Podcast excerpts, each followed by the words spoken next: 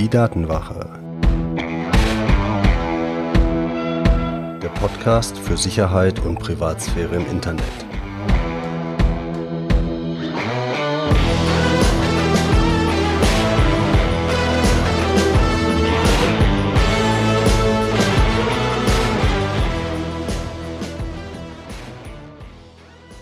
Hallo, herzlich willkommen zur siebten Folge der Datenwache, dem Podcast, in dem es um die Sicherheit deiner Daten und deiner Privatsphäre im Internet geht.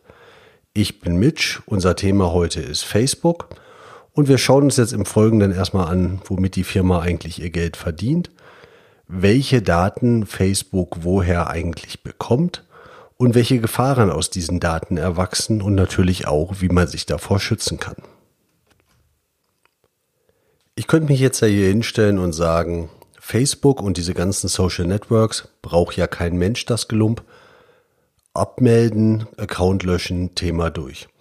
Einfache Lösung, aber halt nicht wirklich praktikabel. Für viele sind diese Social Networks ja schon ein ganz wesentlicher Bestandteil des Lebens und das wird halt auch immer mehr. Und wir haben ja auch gesagt, wir gucken uns hier das Problem an. Wir versuchen dann eine Lösung zu finden, die für uns akzeptabel ist. Das ist für jeden individuell halt anders. Aber wir machen nicht dieses Schwarz-Weiß-Denken hier. Und offensichtlich hat Facebook ja auch irgendwas, was die Menschheit will, weil es gibt so mittlerweile mehr als zwei Milliarden aktive Benutzer und die finden ja scheinbar irgendwas an diesem Netzwerk. Und was mittlerweile ja auch kein Geheimnis mehr ist, dass Facebook das ganze Netzwerk jetzt nicht nur aufgebaut hat, damit diese zwei Milliarden Menschen schön miteinander kommunizieren können und sich mehr oder weniger sinnvolle Sachen in ihre Timeline schreiben, sondern Facebook verdient Geld mit Daten. Und zwar nicht, indem es Daten verkauft, sondern indem es Werbung basierend auf diesen Daten verkauft. Und der Heibel Börsenticker vom 26. Juli sieht das ausgesprochen positiv. Geschäft scheint zu laufen, schreibt er und sagt, dass bei den US-Amerikanern mittlerweile fast 26 Dollar Umsatz pro Nutzer erzeugt werden und dass das für die europäischen und die asiatischen Nutzer auch noch in die Richtung gehen wird und dass die ganzen anderen Produkte von Facebook noch gar nicht monetarisiert sind, also dass da noch viel Potenzial nach oben ist. Das heißt, dieses Geschäft mit Werbung, das läuft. Und Facebook bietet seinen Kunden jetzt drei verschiedene Arten von Werbung an. Das ist dann die sogenannte Core Audience, die Custom Audience und die Lookalike Audience. Die schauen wir uns jetzt mal der Reihe nach an. Core Audience, das ist so das klassische Beispiel dafür, wenn man personalisierte Werbung sich anschaut.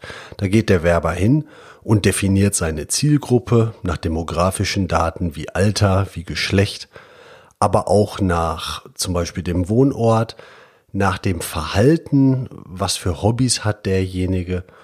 Und daraufhin kann man dann entsprechend für diese Zielgruppe Werbung schalten. Bei der Custom Audience ist es eigentlich schon einen Schritt weiter. Da geht der Werber hin, der Kunde, der da Werbung schalten möchte bei Facebook und übermittelt Facebook die Daten seiner Kunden im Sinne von, das sind Kunden, die ich schon habe und denen möchte ich jetzt weitere Werbung zuspielen. Das heißt, das sind schon Bekannte, die man über die E-Mail-Liste zum Beispiel, wenn man denen schon was verkauft hat, die man dann anspricht. Und das dritte und vielleicht auch das faszinierendste Medium sind diese sogenannten Lookalike Audiences. Der Name sagt es ja schon ein bisschen. Da gibst du Facebook eine Gruppe von Leuten und sagst, das sind schon meine Kunden, die kenne ich schon. Und jetzt gib mir Kunden, die ähnlich ticken, die ähnlich von der Altersstruktur sind, von den Hobbys sind, von den Orten sind, wo sie sich aufhalten. Gib mir die und denen möchte ich meine Werbung ausspielen, weil die scheinen ja ähnlich denen zu sein, die es schon mal gekauft äh, haben. Und die Werbung soll dann ausgespielt werden und da gibt's halt auch verschiedene Kanäle. Zum einen wird die Werbung dann in Facebook selber ähm, ausgespielt, sodass du die in deiner Timeline halt entsprechend siehst. Dann gibt's die Möglichkeit, das Ganze in Instagram anzeigen zu lassen. Das gehört ja auch seit einiger Zeit zu Facebook.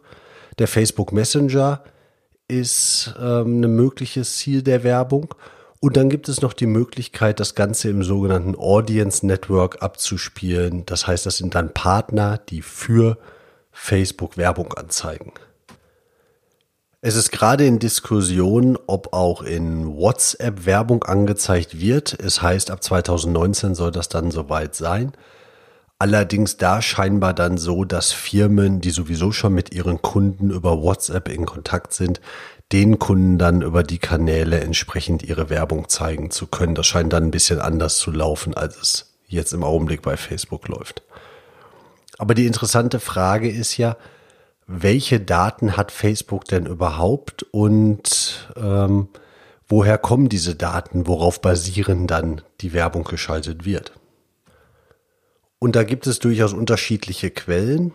Eine davon sind mal die Daten, die wir selber geliefert haben. Wir haben uns ja in Folge 2 angeschaut, dass ich grob nach zwei verschiedenen Arten von Daten unterscheide. Den Daten, die wir selber liefern und die Daten, die aus unserem Verhalten abgeleitet werden. Und so ist das auch hier.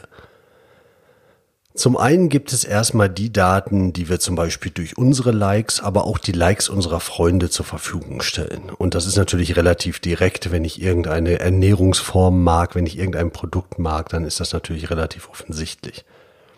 Das heißt, insgesamt meine Profile sowohl auf Facebook als auch auf Instagram werden benutzt, um Werbung für mich Maß zu schneidern.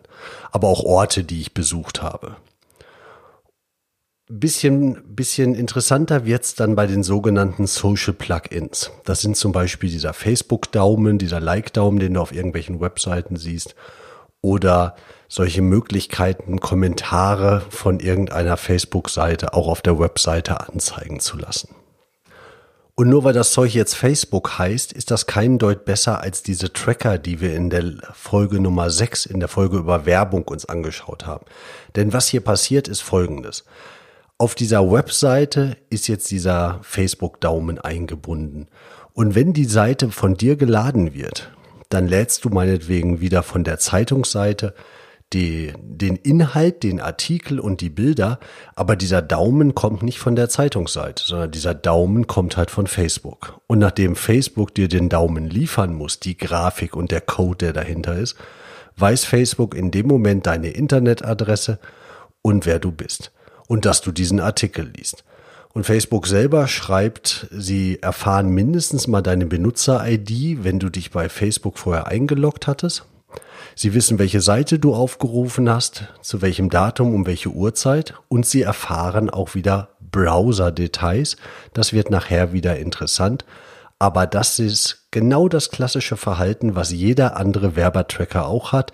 Die Seite wird geladen, über einen fremden Server wird ein Code runtergeladen, der wird bei dir ausgeführt und du wirst darüber wiedererkannt. Und jetzt erkennt dich halt Facebook wieder und nicht irgend so anderes gammeliges Werbenetzwerk. Das ist derselbe Scheiß in grün. Das macht überhaupt gar keinen Unterschied. Und das Ganze gibt's in verschiedenen Ausführungen. Bei dem Facebook-Daumen, da wird man dann noch irgendwie selber zum Komplizen von dieser ganzen Nummer gemacht. Es gibt aber auch die Business-Tools. Die ermöglichen dann zum einen so ein Facebook-Pixel einzubinden. Klingt ja total super, so ein kleines nettes Pixelchen ist aber nichts anderes als ein Tracker auf einer Webseite, wie es vorher halt die Werbetracker waren, ist es jetzt halt ein Pixel. Der sorgt halt dafür, dass ein Werbetreibender auf seiner Webseite dich erkennen kann und hinterher dich zum Beispiel in so einer Custom Audience Werbung genau dich adressieren oder auf Basis von dir andere Personen suchen kann, ähm, denen er Werbung ausspielen möchte. Es gibt aber auch die Möglichkeit, dass Facebook zum Beispiel in Apps eingebunden wird. Die ZDF-App hatte zum Beispiel unter Android so ein lustiges Verhalten, dass bei jedem Start die IP-Adresse, also die Internetadresse deines Telefons an Facebook gemeldet wurde, welche Spracheinstellungen du hast, was deine Werbe-ID ist. Also alles so Informationen, die überhaupt nicht wichtig sind für das Funktionieren vom ZDF, aber die halt entsprechend ermöglicht wurden. Und was ganz perfides, Single Sign-On, super praktisch. Du gehst auf eine neue Webseite, du möchtest dich anmelden. Das Ding sagt dir, du kannst entweder via E-Mail-Adresse und Passwort dich anmelden oder mach's doch ganz praktisch. Meld dich doch über dein Google-Konto oder dein Facebook-Konto an. Ich denke, euch ist klar, was passiert, wenn ihr das macht. Genau, Facebook weiß natürlich, dass ihr auf dieser Seite seid.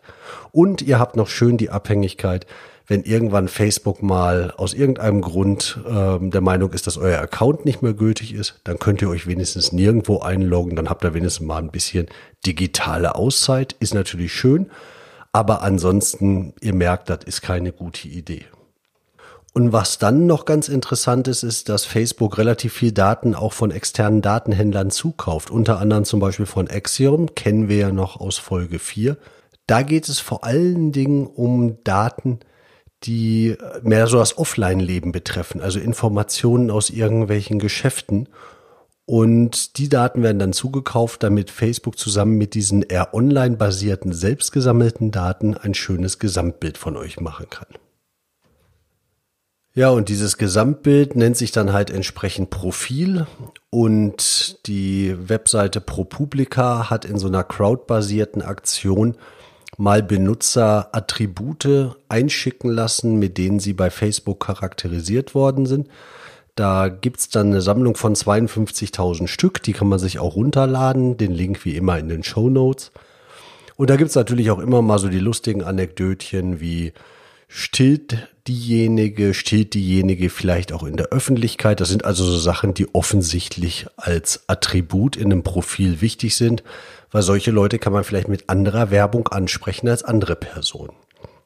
Und jetzt kann man natürlich sagen, dann gehe ich halt nicht auf Facebook, das löst das Problem dann auch. Leider nicht so wirklich, denn die sogenannten Schattenprofile, das heißt Profile von Personen, die keinen Facebook-Account haben, die gibt es nun mal ganz offiziell und Facebook hat auch irgendwann gesagt, sie strahlen natürlich auch Werbung für Leute aus, die kein Facebook-Profil haben. Denn ganz klar, diese Werbetrecker, die funktionieren ja auch unabhängig davon, ob ihr bei Facebook eingeloggt seid oder nicht. Und wenn ihr auf eine Webseite geht und der lustige Facebook-Daumen wird geladen, dann erkennt der die Informationen über euren Browser, unabhängig davon, ob ihr bei Facebook seid oder nicht. Und das funktioniert wie ein ganz normales, gammeliges Werbenetzwerk auch. Und das ist auch derselbe Scheiß in Grün. Das wird halt noch ein bisschen perfider, wenn es mit den Daten angereichert wird, die ihr selber Facebook zur Verfügung stellt. Wenn ihr die aber jetzt nicht zur Verfügung stellt, dann funktioniert das halt wie ein ganz normales Werbenetzwerk. So oder so.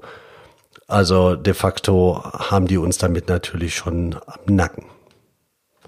Ja, und die Gefahren daraus ganz klar, wenn solche Datenmengen zur Verfügung stehen, solche, ähm, solche Zusammenhänge daraus auch abgeleitet werden können, dann hat das natürlich unendliche Möglichkeiten der Manipulation.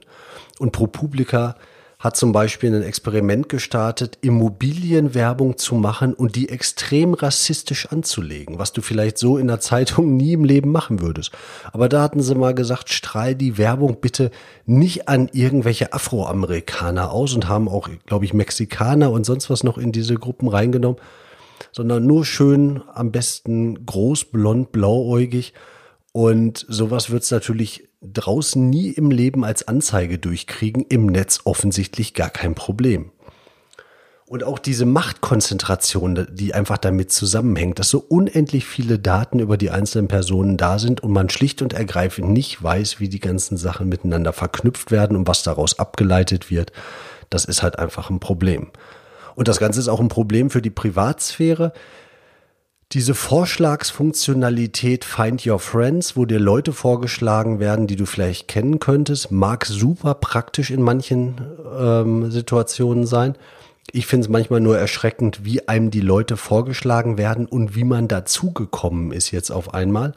Aber es gibt halt auch solche Situationen, wo Patienten eines Psychologen dann sich gegenseitig vorgeschlagen kriegen, weil sie halt alle dieselbe Telefonnummer, nämlich die von dem behandelnden Arzt im Telefonbuch haben.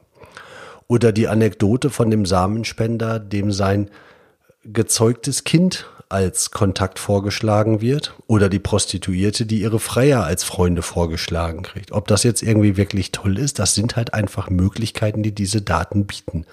Und jetzt kann man akzeptieren, dass diese Netzwerke da sind, aber man muss zumindest schauen, was passiert mit diesen Daten oder, so finde ich, verhindern, dass diese Daten im großen Stil anfallen. Und ihr habt jetzt natürlich selber in der Hand, wie viel ihr bei Facebook reinschreibt oder nicht reinschreibt.